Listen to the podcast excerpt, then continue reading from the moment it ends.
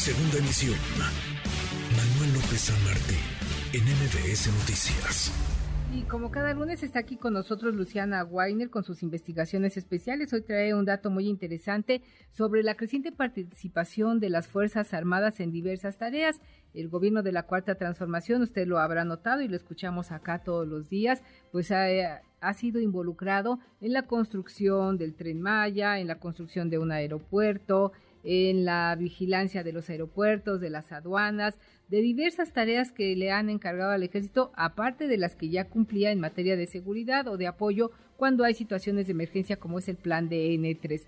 Esto obvio implica que al ejército se le destinen más recursos y esto pues genera ciertos resquemores en diversos sectores de la sociedad. Luciana, cuéntanos. Buenas tardes.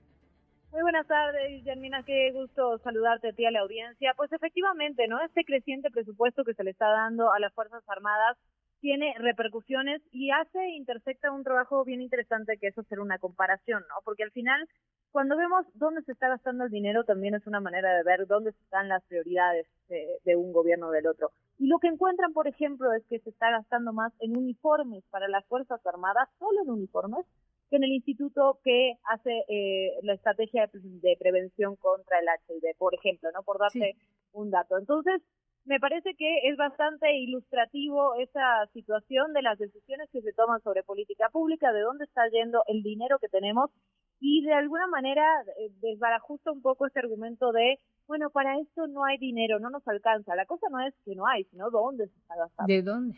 Sí, exactamente. ¿Te parece si escuchamos tu investigación, Luciana? Claro que sí. Vamos a escucharla y regresamos contigo.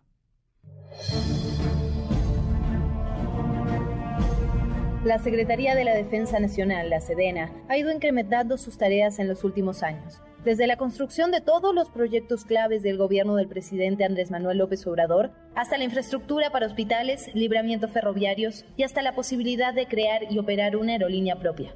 Esto, por supuesto, conlleva dinero público. No es lo mismo quitársela y privatizarla como lo hicieron si está en manos de comunicaciones que si está en manos de la Secretaría de la Defensa. Y además que las utilidades de esa empresa van a estar destinadas para las pensiones a los integrantes de las Fuerzas Armadas.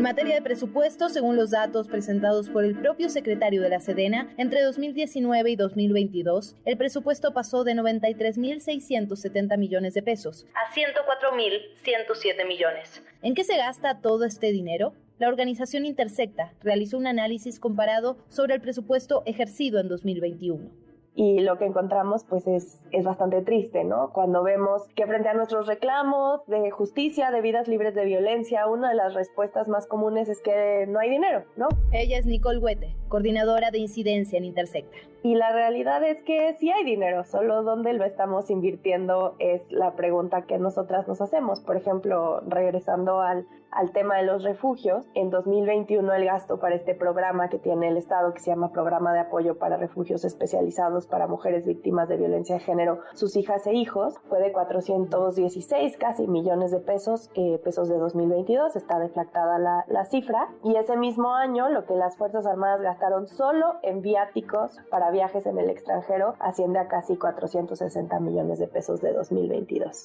Pero ese dato no es el único. En las guarderías para mujeres trabajadoras que tiene el IMSS, en 2021 se gastó 11.192 millones de pesos, mientras que las Fuerzas Armadas gastaron 16.804 millones de pesos solamente en sus bonos salariales no solamente es cuánto dinero pueden ejercer la secretaría, sino tal cual qué capital humano tienen para hacer su labor, ¿no? El INMujeres, que es pues este ente rector de la política de igualdad entre hombres y mujeres a nivel nacional, ¿no? Y que se encarga también de transversalizarlo en la, en la administración pública federal. En 2022, que es la otra base de datos que analizamos, el analítico de plazas que se autorizan, las que se le autorizaron para este año fueron 251 plazas, es decir, decir 251 personas para laborar en el INMujeres, mientras que a la Secretaría de la Defensa Nacional, solo la Secretaría de Defensa Nacional se le autorizaron 259.689 plazas, ¿no? Es decir, con las plazas que le damos a la Sedena podríamos tener más de mil INMujeres. Organizaciones como Tejiendo Redes Infancia advierten que los peligros de la militarización no solo están relacionados con el presupuesto. En un contexto de violencia armada como el de México, las violaciones al derecho de la vida y la integridad personal de niños y niñas se ve vulnerada. Pensamos que lo están haciendo para procurar la seguridad pública y para reducir la violencia en nuestro país, pero lo que desde Intersecta hemos documentado es que no solamente no se logra reducir la violencia al utilizar a las Fuerzas Armadas en estas labores, sino que en realidad estamos exacerbando la violencia, ¿no? De enero a septiembre de este año se han contabilizado 6.7 asesinatos de menores de 0 a 17 años por día. Yo soy Luciana Weiner y esto es Código MB. Código MB.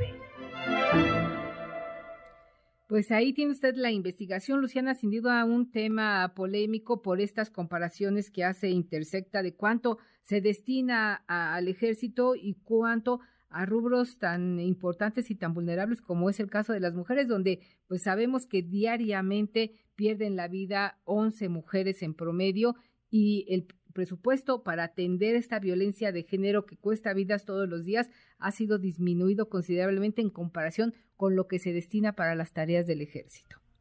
En efecto, y es donde los discursos creo que entran en crisis, ¿no? No importa que uno diga que es el gobierno más feminista de la historia, si no le estás dedicando los recursos que se necesitan para que las diferentes instancias, las diferentes instituciones actúen, ¿no?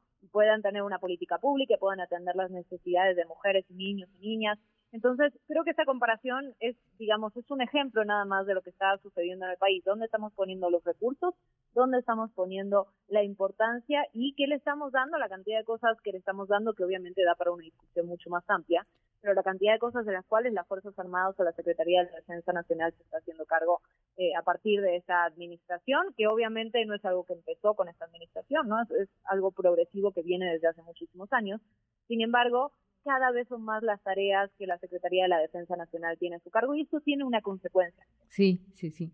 Pues seguiremos pendientes de las investigaciones que hagan, mi querida Luciana, porque si nos vamos al terreno de la comparación, pues no acabaríamos. Ahí está el desabasto de los medicamentos, de los niños que tienen cáncer, las personas que tienen cáncer, y no hay los recursos para comprar los medicamentos que se necesitan. Seguiremos atentos de tus investigaciones como cada lunes, Luciana. Muy bonita tarde.